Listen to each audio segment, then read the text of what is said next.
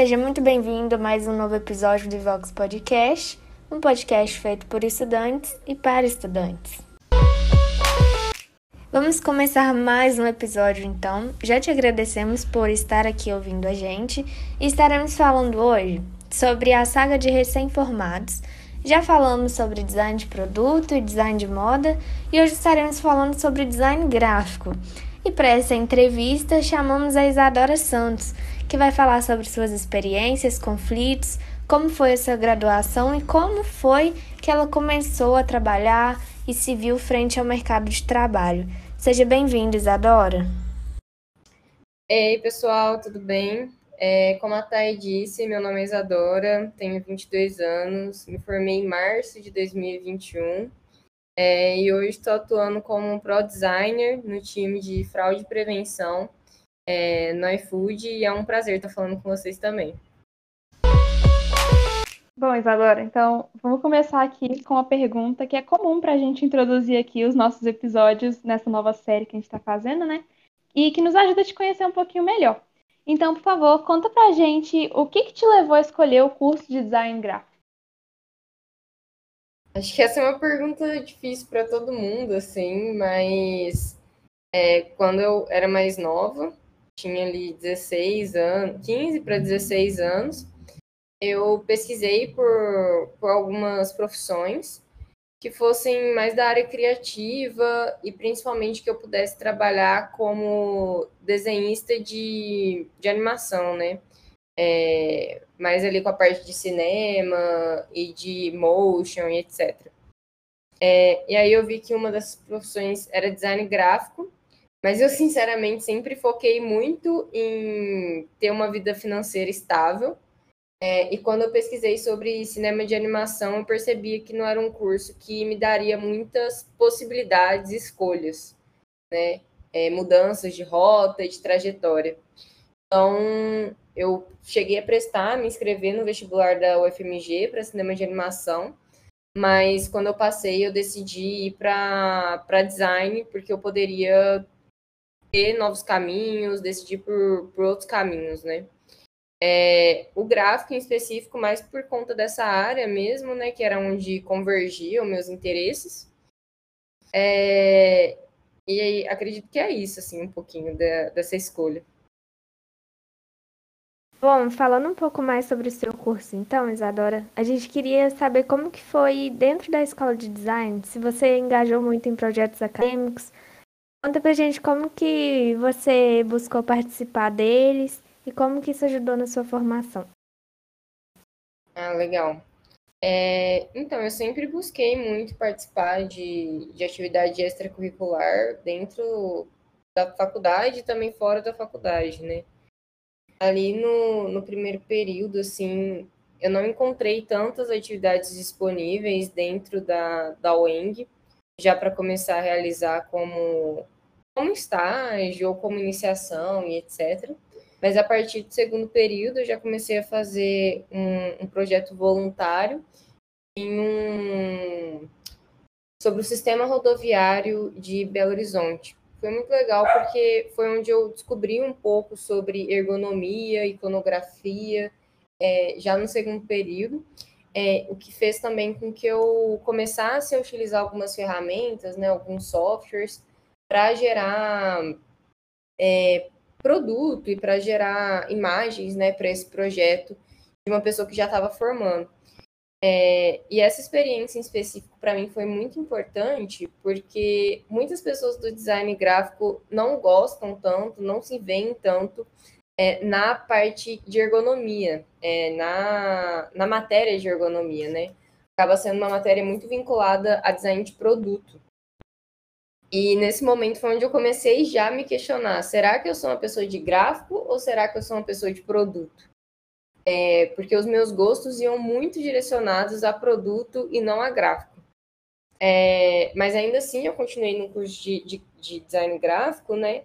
No terceiro período eu já fui fazer uma iniciação científica junto com a professora Heloísa, enquanto eu também fazia um projeto de, de tirinhas animadas junto com o professor Lujan Dias.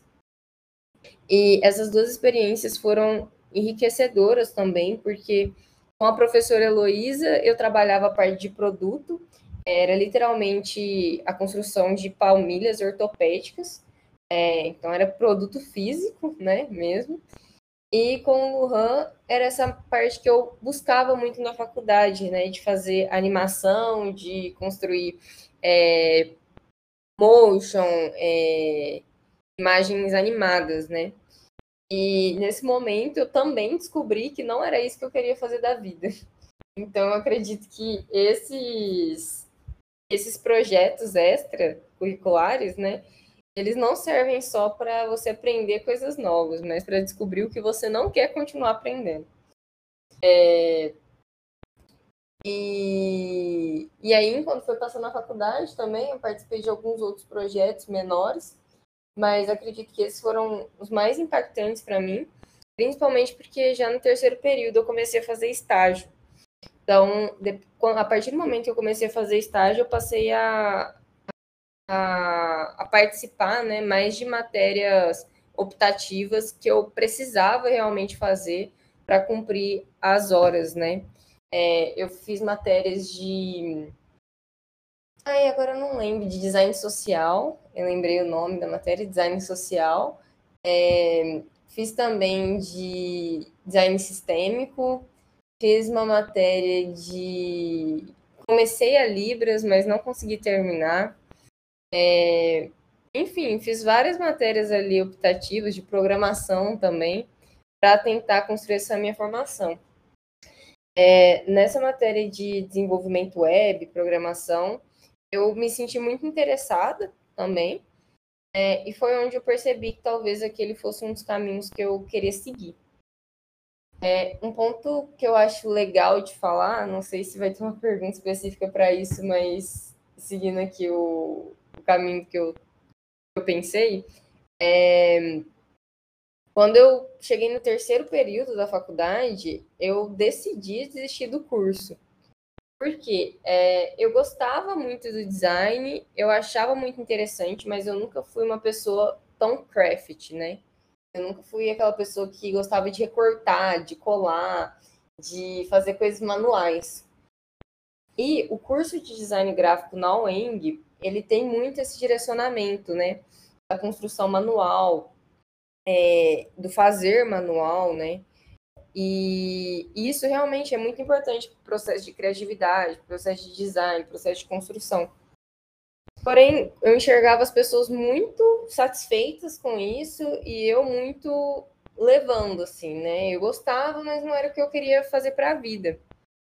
É, e aí o que realmente mudou o meu rumo e fez com que eu decidisse continuar no design foi que no final do terceiro período, literalmente duas semanas antes do período de férias, eu ia trancar o curso, é, um menino que já fez é, curso de design na UENG foi dar uma palestra sobre design de produto. E eu morava em República na época, e uma amiga minha me perguntou: Ah, Isadora, você quer ir comigo assistir essa palestra? Quer pra gente sair um pouco, etc. E nisso eu, eu topei, né? Porque eu não tava fazendo nada, não tava ocupado, então eu falei: Ah, bora. Quando a gente chegou lá, não eram produtos físicos, né? Eram produtos digitais. E durante a palestra dele eu me apaixonei assim pelo que ele estava trazendo ali, né, pela construção visual, pelo trabalho de ergonomia que ele tratava, pela hierarquia, pelo embasamento teórico que ele conseguia aplicar sobre o design na tecnologia. É, e eu sempre fui uma pessoa muito metodológica, metódica, sistemática, então para mim as coisas tinham que ter muito embasamento para conseguir ser produzidas. E eu vi ali um, uma participação do design que precisava de muito embasamento e muito estudo e muita teoria e também muita prática para ser construído. Então foi onde eu, eu me apaixonei assim pela área e eu falei, putz, é, é realmente esse caminho que eu vou seguir. Então, a partir desse, desse episódio, eu, eu comecei a direcionar meus estágios só para isso, só para a área de produto digital. É, tentei ali um pouco de desenvolvimento web, mas percebi que não era uma, obrigação ou necessidade do designer saber codar, é, é uma necessidade que a gente saiba o mínimo, assim, para conseguir ter um, uma conversa aberta e direta com pessoas desenvolvedoras. Mas foi nesse momento, assim, que eu decidi o meu caminho, direcionamento para minha carreira de design. Ok, bacana, Isadora. É, bom, você estava falando com agora há pouco sobre o, o, estágio, né? E a gente entende que o estágio ele é muito importante, independente de qualquer área, de fazer esse direcionamento do que a gente quer, de qual área que a gente quer seguir, seja ela em qualquer tipo de curso, né? E aí, eu gostaria de saber de você como que foi a sua experiência enquanto estagiária. É, conta pra gente um pouco dessa sua percepção que você teve no período de estagiária na área de design. Quantos estágios você já fez? Quais que você já fez? Como que você chegou a esse caminho do design de produto? Uhum. É, o primeiro estágio que eu fiz foi em uma loja de decoração. Era uma loja bem pequenininha, ficava ali na, na Pampulha, é, aqui em Belo Horizonte. E, e foi um estágio que durou três meses e eu fui demitida. Eu fui demitida do meu primeiro estágio. Porque, assim, é, era uma experiência que eu precisava fazer tanta parte de propaganda, né, de marketing, fazer essas é, artes para rede social e também pensar na estrutura do site da loja. Como eu estava muito nova nisso, né, eu tinha passado ali só as férias estudando e resolvi encarar e falar, não, vamos ver como que vai ser. É, eu não dava conta, né, de fazer tudo aquilo em quatro horas de estágio. É, além disso, assim, foi uma experiência que eu acho que todo designer deve considerar que a nossa profissão não é vista como essencial. É...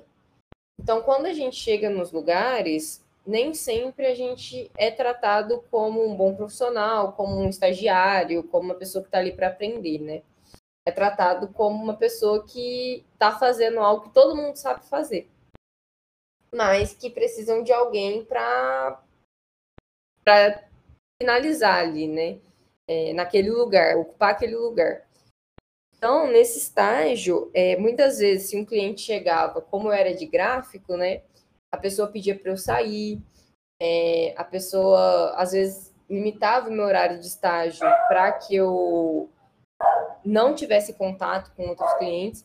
E é claro que isso não tem a ver é, só com a profissão, né? Isso perpassa pela, pela estrutura do racismo que a gente tem no Brasil.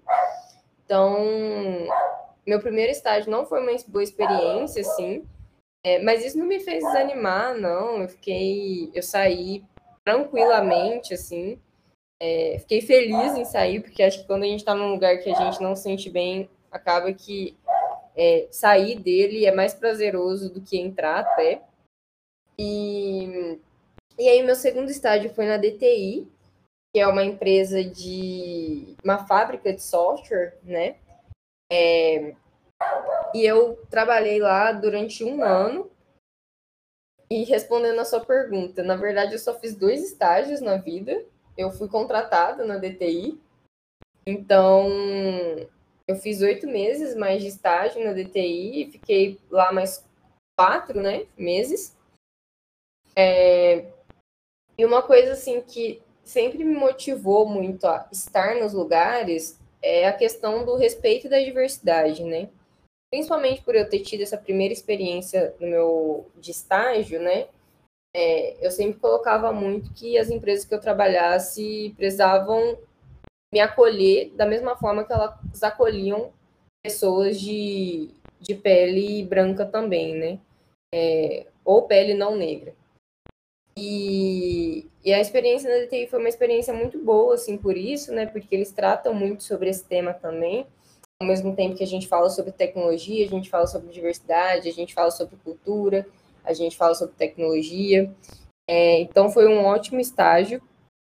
Nele eu aprendi muito sobre como me portar dentro de uma do espaço de trabalho, né? Como falar com, com stakeholders barra pessoas interessadas naquele negócio, é, como construir telas de uma forma que seja agradável para os usuários, como gerar valor para o negócio, né? É, como a DTI presta serviço para outras empresas, eu trabalhei para a Localiza, então, na Localiza, eu tinha contato com muitos outros tipos de profissionais, por exemplo, os PMs, os POs. É, PM é Product Manager, né? PO é Product Owner. É, são pessoas ali que gerenciam o produto.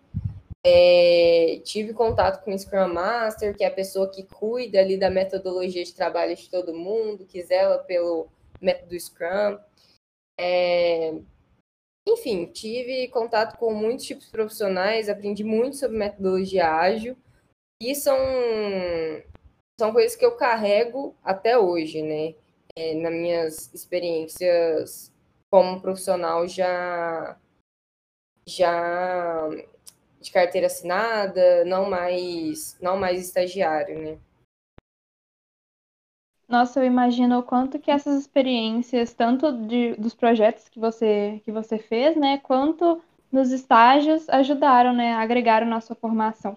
E aí, isso é uma coisa que me falam desde o início do, do curso, né, sobre dedicar nos projetos desde a faculdade para daí sim é, desenvolver melhor no mercado de trabalho. E aí, isso nos leva para a nossa próxima pergunta, que é como é que foi o seu TCC? É, conta pra gente um pouquinho sobre o tema e como que você fez essa escolha, por favor. O meu TCC foi um serviço, né? É... Um serviço para mulheres que viajam sozinhas, se chama Destina. É... A escolha do tema foi exatamente porque eu gosto muito de viajar e eu gosto muito de viajar sozinha. É... E eu percebia vários problemas enquanto essas viagens aconteciam, né? É, medo de viajar, é, incerteza sobre o lugar que eu ia ficar, sentimento de insegurança no sentido de me sentir desprotegida, no sentido também de se sentir enganada por alguns valores que as pessoas cobravam ou informações que as pessoas davam. E aí o objetivo da Destina nada mais era do que informar, né, trazer informação para essas mulheres e que elas se sentissem prontas e seguras para poder viajar. É, e durante a pesquisa a gente percebeu que ainda não existe como, né? A gente não teria um suporte suficiente para para conseguir proteger essas mulheres de maneira física, né? É, proteger a integridade física delas, mas que a informação era o melhor canal para proteger elas, né? Tipo, conectar essas mulheres, é, falar exatamente como os lugares são, o que elas podem encontrar lá, quais dificuldades elas podem encontrar. Então, a Destina é um projeto que, que eu realmente estou tirando do papel, né? É, hoje mesmo estava desenhando aqui algumas telas, a gente vai desenvolver uma POC, que é um é uma versão ali reduzida da plataforma, é, para começar a testar em ouro preto. É, e uma coisa que eu sempre tenho sobre meus projetos é que eu não gosto de fazer nada para que não possa virar verdade, assim. Então, a mesma coisa aconteceu com narrativas negras, né, que eu desenvolvi ali no quinto período, agora com a Destina, é, e é muito legal porque eu sempre tive um sentimento empreendedor muito grande, e, e com a Destina eu estou podendo contratar as primeiras pessoas assim, para trabalhar para mim e, e construir essa plataforma e essa ideia que eu acredito. Independente se a ideia dê certo ou dê errado, acho que essa visão de dar certo e errado é muito é, individual, mas para mim o dar certo é só o fato de conseguir tirar a ideia do papel e levar para outras pessoas. Então, meu TCC foi um pouquinho disso, né? Foi na área de serviço. E hoje é interessante também porque eu não atuo só como product designer lá no iFood, né? Eu atuo como service designer, que é ter essa visão holística e envolvida também sobre o negócio e também considerando a experiência e humanidade das pessoas, né? Então foi um pouquinho disso meu TCC. Nossa, Isadora. Bom, É, primeira coisa que eu preciso dizer, não sei o que vocês sentiram aqui, os, integrantes do Invox, que essa, essa característica realizadora que você tem inspira muito. A gente também está lutando aqui com o Invox com esse objetivo de experimentar, mesmo que não dê certo, colocar a cara e experimentar. Muito legal que Destina tenha saído da universidade como um TCC para virar um negócio, para empregar pessoas. Então, esse é o poder que a gente vê da realização, né? Quando a gente tem uma ideia, por exemplo, você trouxe destino para o seu TCC e hoje ele pode gerar empregos. Isso veio de uma observação daquela pessoa, com esse olhar holístico mesmo, com essa característica de experimentação. Isso realmente é muito inspirador. E ouvindo você falar das suas experiências é, com estágio, enfim, a gente vê que você sempre estava muito ativa a observar e trazer as coisas para a realidade. Isso é muito bom. E aí, uma perguntinha que eu vou fazer porque foi mais ou menos assim que eu conheci a Isadora, tá, gente? Eu conheci ela no meio dos corredores da Weng ali, dentro de projeto. E eu lembro que ela vendia adesivos que ela mesma tinha ilustrado. Eu queria que você contasse um pouco dessa experiência. Você acha que isso é, ajudou você como estudante, como profissional? Enfim, conta essa história para a gente aqui. Com certeza. É, eu vendi adesivo, eu vendi sanduíche também, é, porque eu tinha muita vontade de fazer o intercâmbio, né, internacional. E não funcionou, não deu, não deu certo, não consegui fazer o intercâmbio vendendo nem sanduíche nem adesivo. É, mas o ponto que eu tiro de positivo assim dessa história é que eu aprendi muito bem me comunicar e a vender o que eu faço. É, então, a partir daí, eu comecei a acreditar que qualquer coisa que eu produzisse, eu realmente poderia vender. Tanto que às vezes eu converso com as pessoas e. E as pessoas falam, nossa, Isadora, eu tô pensando em tal coisa. E eu falo, nossa, vende isso. Não, é, alguém vai gostar disso aí que você tá falando, tenho certeza. É, e foi uma coisa que eu aprendi muito, principalmente nessa, nesse momento que eu, que eu vendi sanduíche, sabe? Porque eu acho que o adesivo, por ser uma coisa num valor muito baixo e que eu produzia em escala, né, é, teve uma relevância, mas ao mesmo tempo foi um momento mais rápido, né? Eu produzi uma vez, fui replicando e vendendo.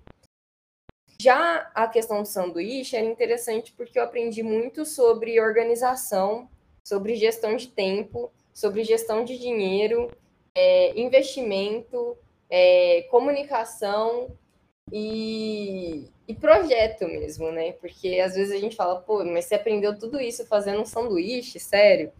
Sim, porque eu fazia o sanduíche natural, né? Então eu tinha que me deslocar ao mercado, pensar quanto de dinheiro que eu tinha que investir naquele dia para comprar as coisas que eu precisava, quanto de dinheiro que eu precisava faturar para conseguir superar o que eu tinha gasto e também ter um rendimento, é, quando que as coisas iam estragar horas eu tinha que acordar de manhã para fazer cada sanduíche, né? Quantos que eu tinha que fazer naquele dia para receber determinada, determinado valor. É, então, ah, inclusive, quanto que eu, a quanto que eu deveria vender o sanduíche para ter uma concorrência com a cantina da escola, né? É, então, acredito que qualquer experiência que a gente pegue um projeto que a gente quer ou algo que a gente quer alcançar, e tente rentabilizar, tente correr atrás, seja realmente um objetivo, né, claro e bem definido, é uma coisa que agrega, agrega valor na nossa vida profissional, agrega valor na nossa vida pessoal, é, enfim. Então, desde de vender sanduíche a fazer um intercâmbio é, para fora do país, a gente aprende muita coisa e sempre é muito válido. É bacana demais ver você falando sobre todas as áreas de design que você já passou nesse curto período até que você é formada, né? E daí eu te pergunto muito sobre o seu processo criativo. Hoje você já tem um processo mais enrijecido ou você depende muito do trabalho, é, onde você está atuando? Hum, não sei se eu entendi bem a pergunta, é, mas respondendo assim o que eu consegui entender, é, a parte de processo criativo, na área que eu trabalho, hoje eu não faço mais tanta criação visual, é, igual eu coloquei lá no começo, nunca foi muito meu foco, meu gosto dentro do design, é, mas na parte que eu, que eu trabalho, né, com pesquisa de experiência, com ideação de processo, contato com stakeholder, é, definição de dinâmica também, enfim, eu já tenho um processo bastante linear, né? Eu já estou aí atuando como é, pro designer pleno, é, então eu já consigo estabelecer as coisas, construir os processos de uma forma mais minha e ao mesmo tempo metodológico, com apoio metodológico, né? É, mas eu acredito que o processo assim nunca fica enrijecido ele fica mais maduro, né? A gente sempre está acrescentando coisas nele, está sempre evoluindo, pesquisando, aprendendo mais, desenvolvendo, voltando, se encontrando. Então, acredito que ficar enrijecido, para mim, não é um, um bom aspecto. Para mim, ele se enriqueça é sempre ótimo. E é claro, para mim, o processo de design tem muito essa característica de não linear. Mas eu acredito que à medida que a gente vai amadurecendo, a gente consegue incluir, trazer linearidade para que ele se torne mais organizado e sistemático.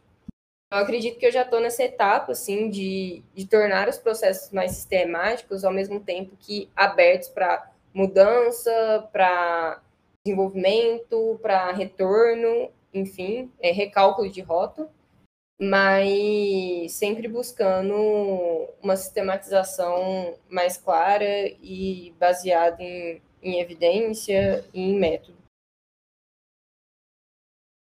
Bom, é, eu estou achando muito legal essa conversa, muito mesmo.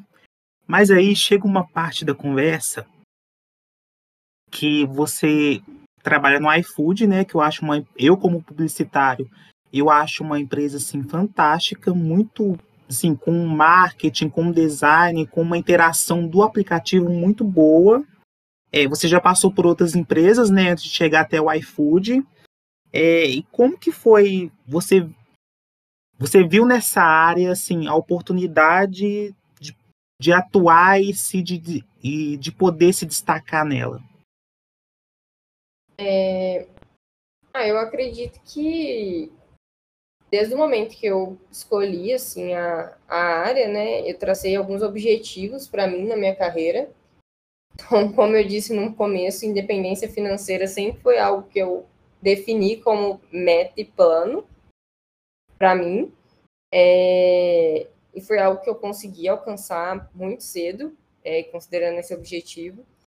Então, eu sempre alinhei o que eu espero de um lugar que eu, que eu vou trabalhar, o que eu trabalho, junto a o que eu vou fazer, como eu vou crescer e quanto eu vou ganhar. Então, eram alguns pilares, assim, que eu sempre olhava antes de aceitar trabalhar em qualquer lugar, antes de olhar para qualquer lugar como uma oportunidade de trabalho para mim. É claro que no início, quando a gente começa a trabalhar, a gente olha para os lugares e é, vai me pagar, vou aprender? Top.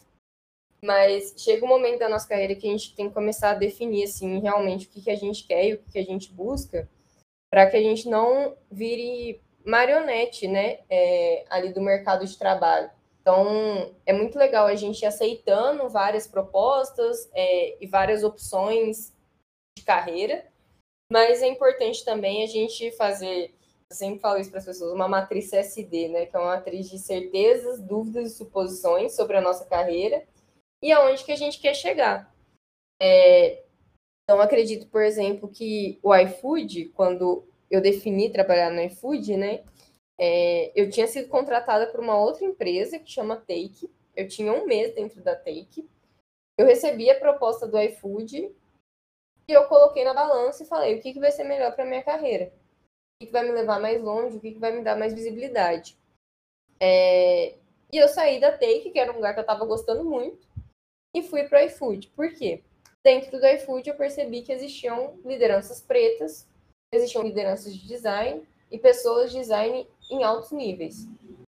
E atualmente, assim, um dos meus maiores objetivos é conseguir chegar na Forbes Under 30, ser uma pessoa que sai ali na Forbes Under 30, é um objetivo claro que eu tenho na minha carreira. E também ser diretora é, de design, head design da minha própria empresa ou de grandes empresas. Estou aí com essa opcional aí. Então, quando eu decidi né, ir para o iFood, eu falei, poxa, o que, que vai me levar mais para perto disso?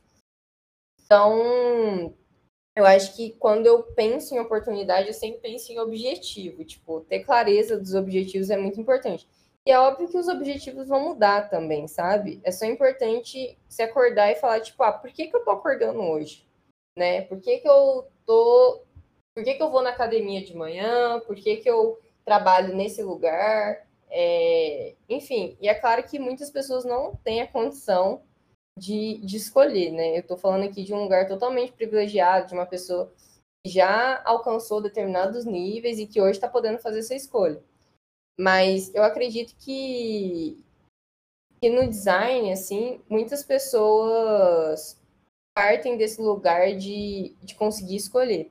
Algumas não, é, como eu não podia há alguns anos, mas acredito que quando a gente tem um foco, assim, a gente consegue se alavancar e, e fazer as coisas com mais fluidez e até mais rápido também. Nossa, eu achei muito legal quando você fala do quão importante é para você traçar essas metas, esses objetivos, porque essas suas decisões te trouxeram até esse momento em que você está, né, na área profissional. E isso me deixou muito curiosa para entender mais sobre a área de desenvolvimento de produto digital. Então, como é que funciona a área desse, essa área, né, na sua experiência?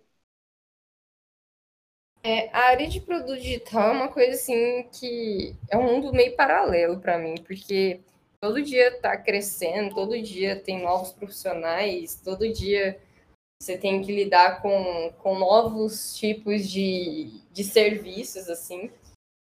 Então eu vou falar um pouco do que eu estou vivenciando hoje no iFood, que é muito diferente do que eu vivenciei há três anos quando eu comecei.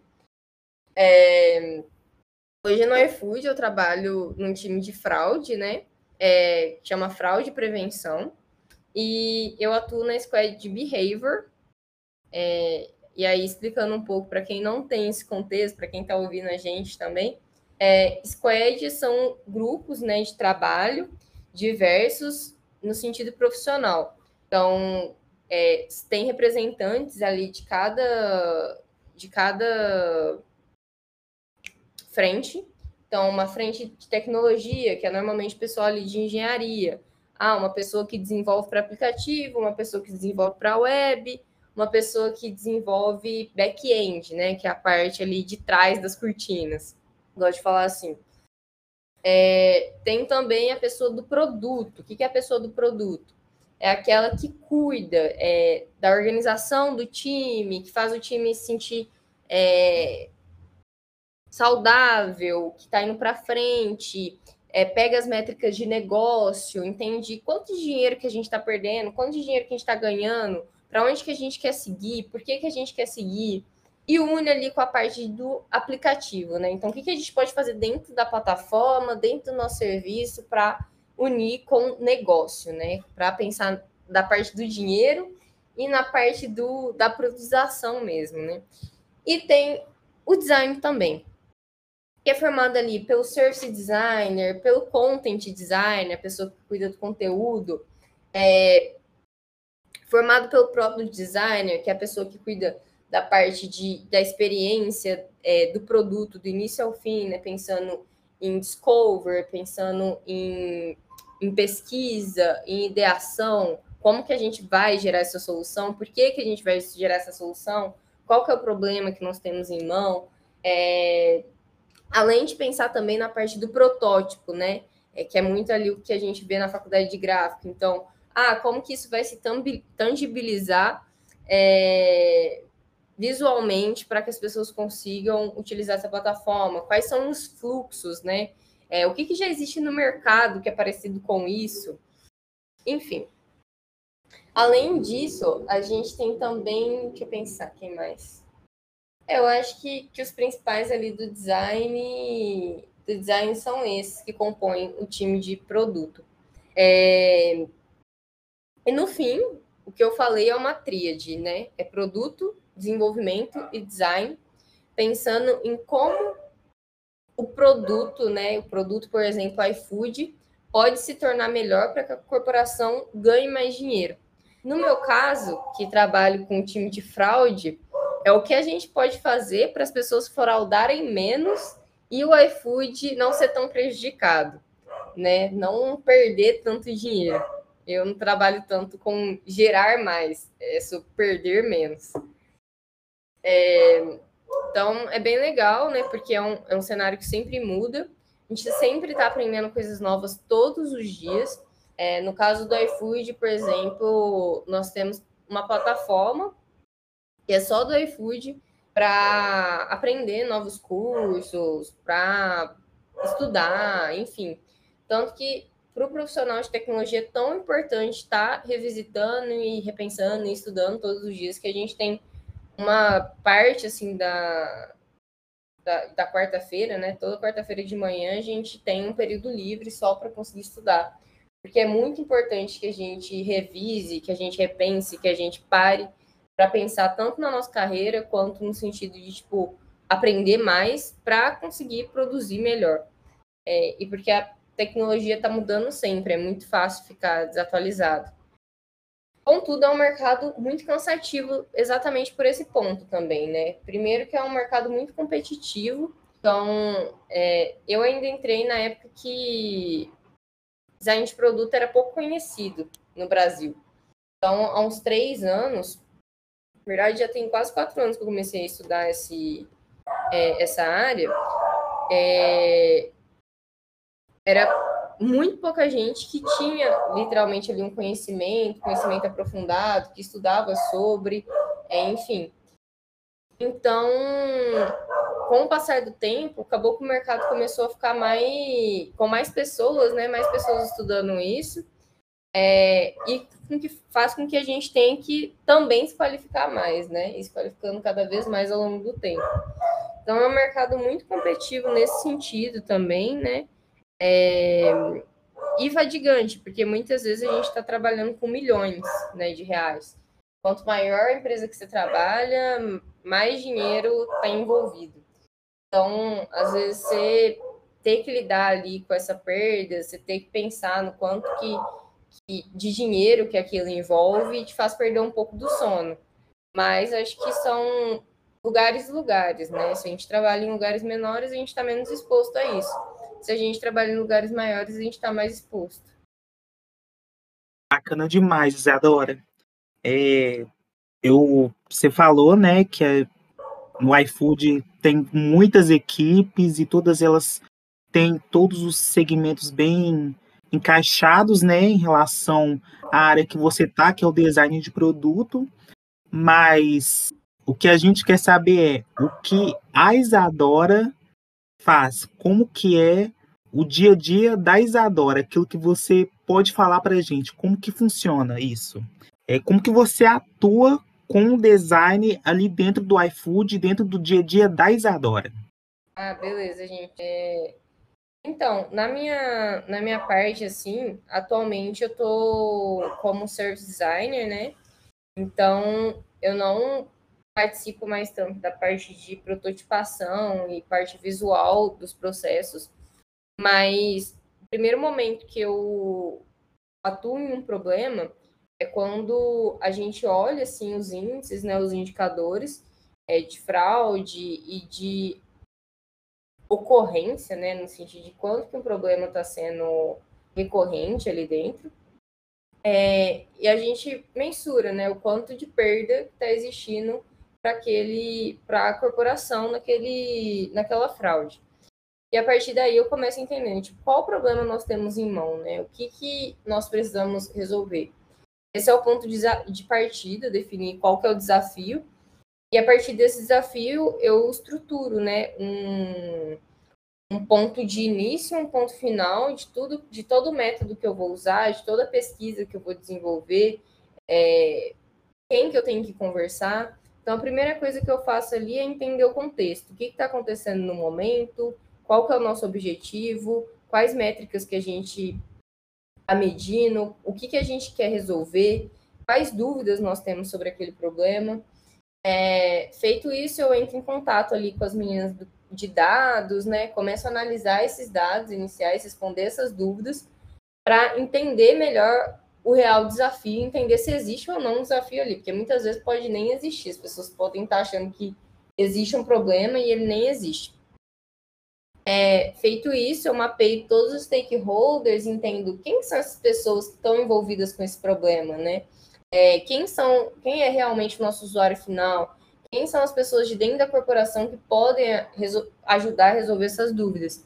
Então, me reúno com todos os stakeholders, proponho ali um, um empathy map, proponho uma matriz CSD, é, um, um mapa de afinidades, enfim, para entender o que, que a gente está, para qual caminho a gente vai seguir.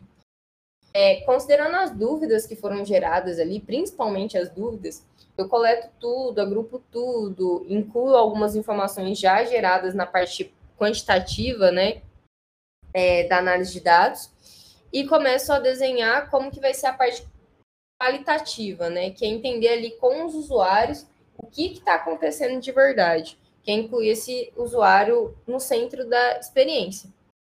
É, e aí, feito isso, eu começo a desenhar roteiro, começo a definir método, é, envolvo as pessoas da corporação que eu preciso envolver e faço essas entrevistas, diários de uso, é, dinâmicas com os usuários para coletar essas respostas, né? E esse é o momento mais legal, né? Porque atualmente não está dando para fazer pesquisa em campo por causa da pandemia, mas é o momento que a gente percebe se está indo para um caminho que a gente acreditava que era correto ou se a gente está indo para um caminho totalmente diferente. E para mim esse é o melhor momento, porque é, ir para o caminho diferente significa que não é óbvio, e não sendo óbvio torna o processo mais interessante, pelo menos para mim. É, depois dessas pesquisas, eu compilo os resultados, né, mostro ali para os stakeholders, para as pessoas participantes, e defino também um processo de geração de ideias, de geração de alternativas para resolução daquele problema. Então a gente se reúne numa dinâmica, num processo criativo ali de uma hora, uma hora e meia, onde as pessoas dão muitas ideias, desenham como poderia ser aquela solução, definimos próximos passos. Depois disso, ainda tem um momento onde eu olho para a solução que foi mais votada, né, mais é, definida como produtiva para resolver aquele desafio, e entendo se nos dados ela realmente faz sentido. Então, quanto das pessoas realmente usariam aquilo, é, o quanto aquilo realmente pode resolver o problema. Então, faça esse para par, né? Tipo, a, a solução e o dado quantitativo. É, e o dado qualitativo também, né? Tipo, cruzando essas informações com a solução, a gente realmente vai conseguir mexer com o indicador, a gente vai reduzir, por exemplo, 2 milhões de perda aqui, a gente vai reduzir quanto, né? É, e aí, feito isso, eu começo muito um trabalho de, de desenho né, da solução, que eu falei que é etapa que eu não participo mais tanto hoje. Depende muito ali do produto que eu estou envolvida. É, e de pesquisa também, ah, quais plataformas já tem essa solução, como que a gente pode estruturar, como pode ser esse formulário visualmente, como pode ser esse onboarding visualmente, e defino como que aquilo vai aparecer para o usuário é, desenhando a nossa solução também e levando para os desenvolvedores para entender se é muito difícil, é muito fácil, o que, que a gente pode fazer para facilitar também.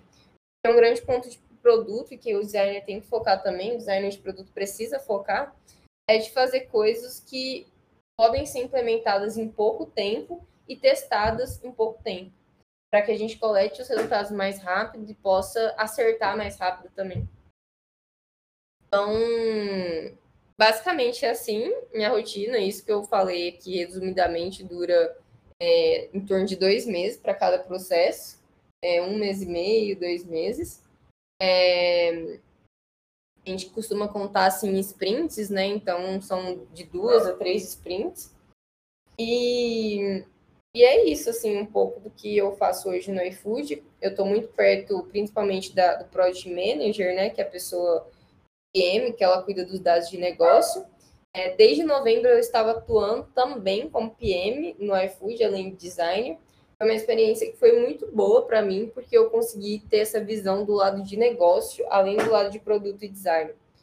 É, e que eu acredito que deveria ser algo mais implementado nos cursos de design, pensar também em valor monetário, ao invés de só pensar em, em na experiência do usuário. É claro que o design ele tem o centro da experiência, mas pensar também no quanto que aquilo impacta é, o negócio, a corporação, mesmo que seja sem fins lucrativos, é muito importante para a gente começar a focar em objetivo e em meta, sabe? Sim, sim.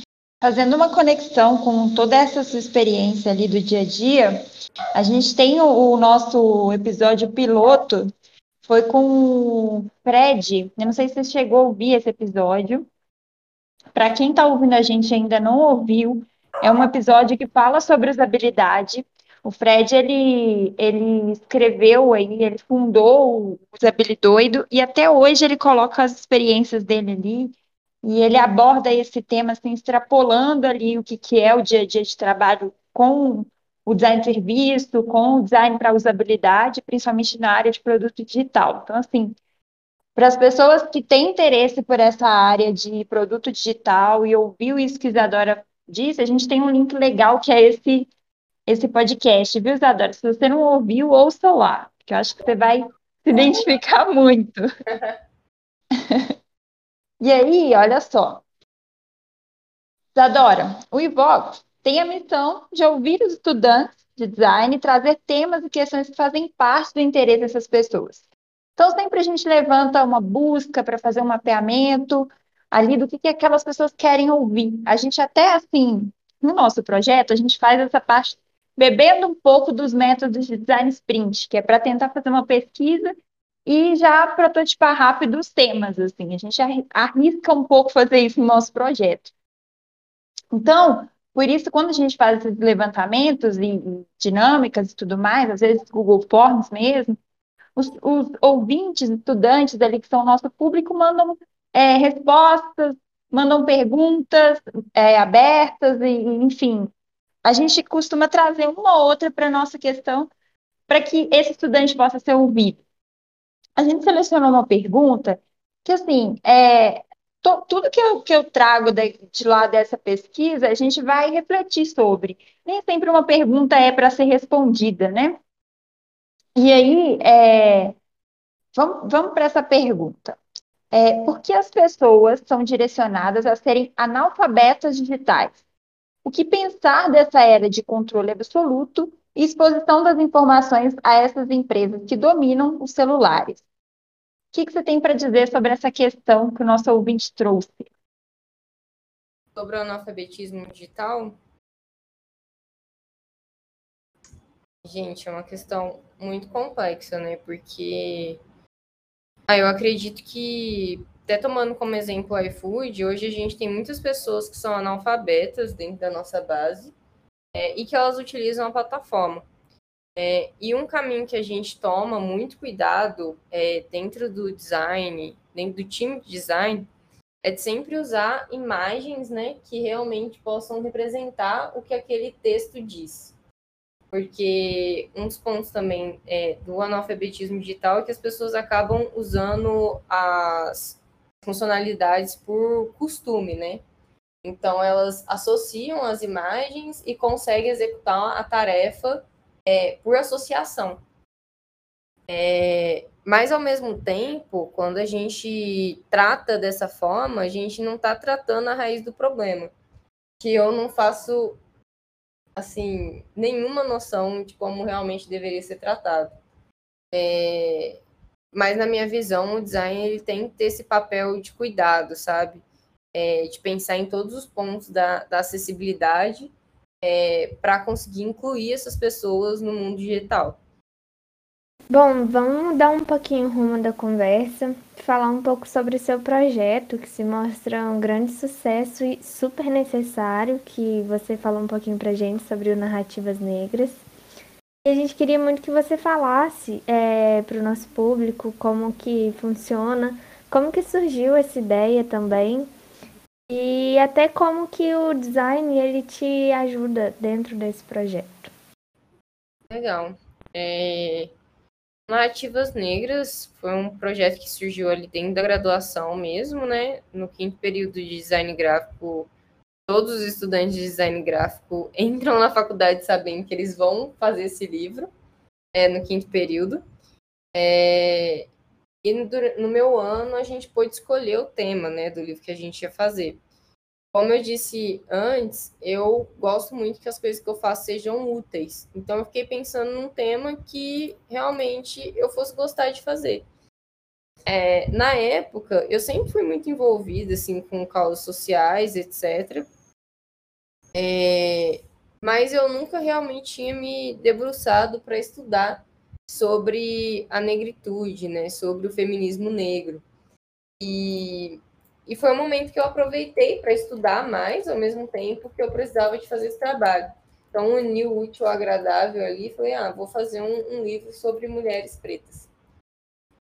É, o Narrativas Negras ele tem muitos pontos de sucesso e também muitos pontos de melhoria e fracasso também, né? Porque eu acho que é importante quando a gente fala de qualquer projeto mostrar todos esses lados, porque parece que a gente passa por uma uma linha, né, de super reta do, do zero ao sucesso e não. É, mas de uma forma geral foi um projeto que funcionou muito bem é, por unir ali a história e a escrita de várias pessoas em um mesmo lugar, é, que é uma ideia que estava muito comum ali na época de 2019, reuniam vários escritores para falar sobre um, matemática e várias ilustradoras também, é, e montava esse esse esse resumo, né, essa biografia sobre a vida de cada uma. É, enquanto eu fazia as pesquisas, eu percebi que tinham pouquíssimos livros, pouquíssimas fontes de histórias sobre mulheres pretas brasileiras, e eu identifiquei que poderia ser uma, uma chance ali, uma abertura no mercado para um, um novo produto. É, eu reuni essas mulheres, né, pela, por uma chamada mesmo pela internet, pelas redes sociais, então perguntando quem queria participar do projeto, etc., que era um projeto da faculdade, enfim. No final das contas, a gente conseguiu uma editora para publicar o livro, que foi a editora Voo, se interessou pelo projeto desde o início ali, desde que nem era um projeto de verdade, só uma ideia. E um grande meio, assim, de sempre que o Narrativos utilizou foi as redes sociais, né? Foi ali o Instagram, é... a gente fez também, conseguiu divulgar, conseguiu publicar o livro por meio de financiamento coletivo. Então, acredito que todas as interações do narrativo se iniciaram por, essa, por esse meio global, né? E nós tínhamos pessoas de vários lugares, né, produzindo esse, esse livro. E, e aí os pontos que eu coloco, assim, né, pontos de melhoria barra fracasso, né, onde fracassamos.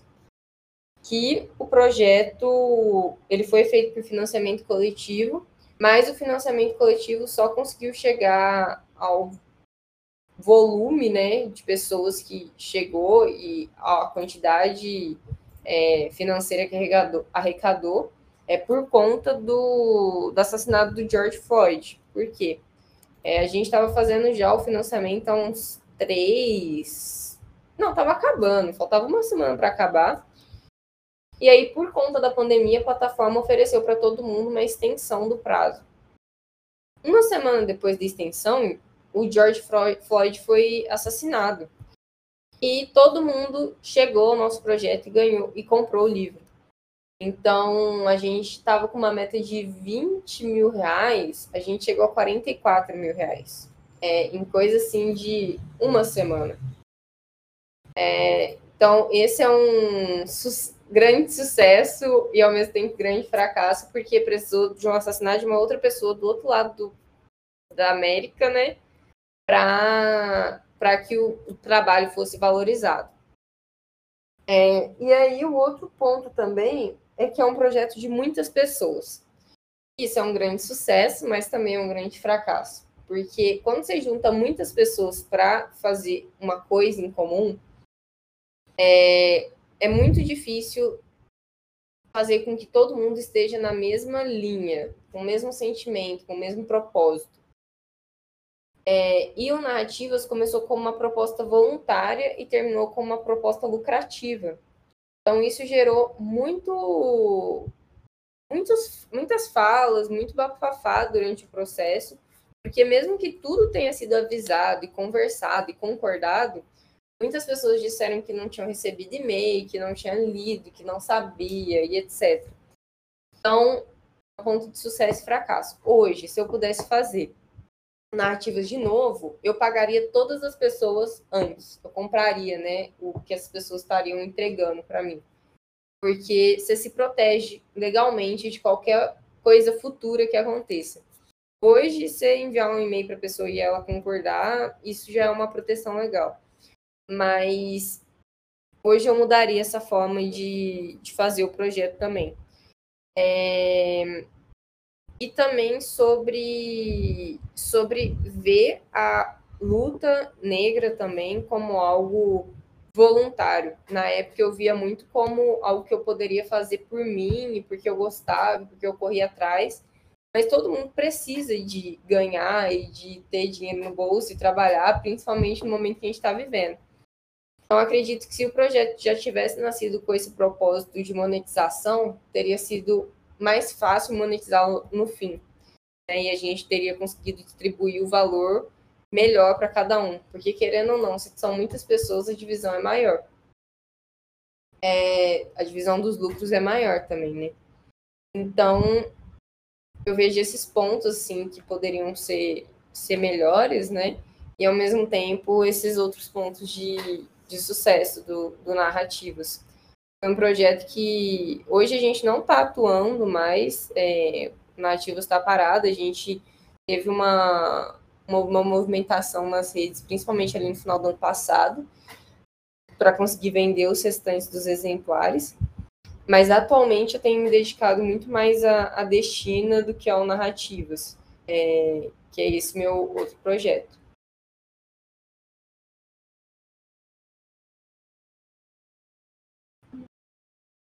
Sim.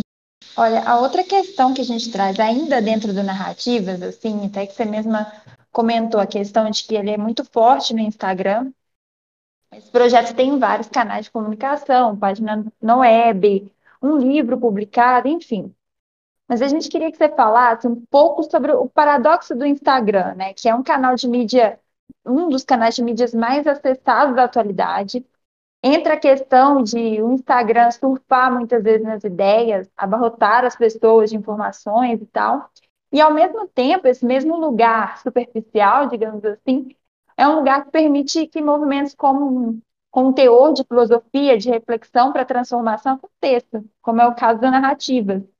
Então, é, a gente pode dizer que o projeto tem sim uma boa audiência pelo, pelo Instagram, falando de um assunto que é sério, de questões que são profundas, eu queria que você comentasse um pouco sobre justamente esse paradoxo e como que você acredita que vocês conseguiram esse espaço e o narrativa foi ganhando voz nessa plataforma, assim.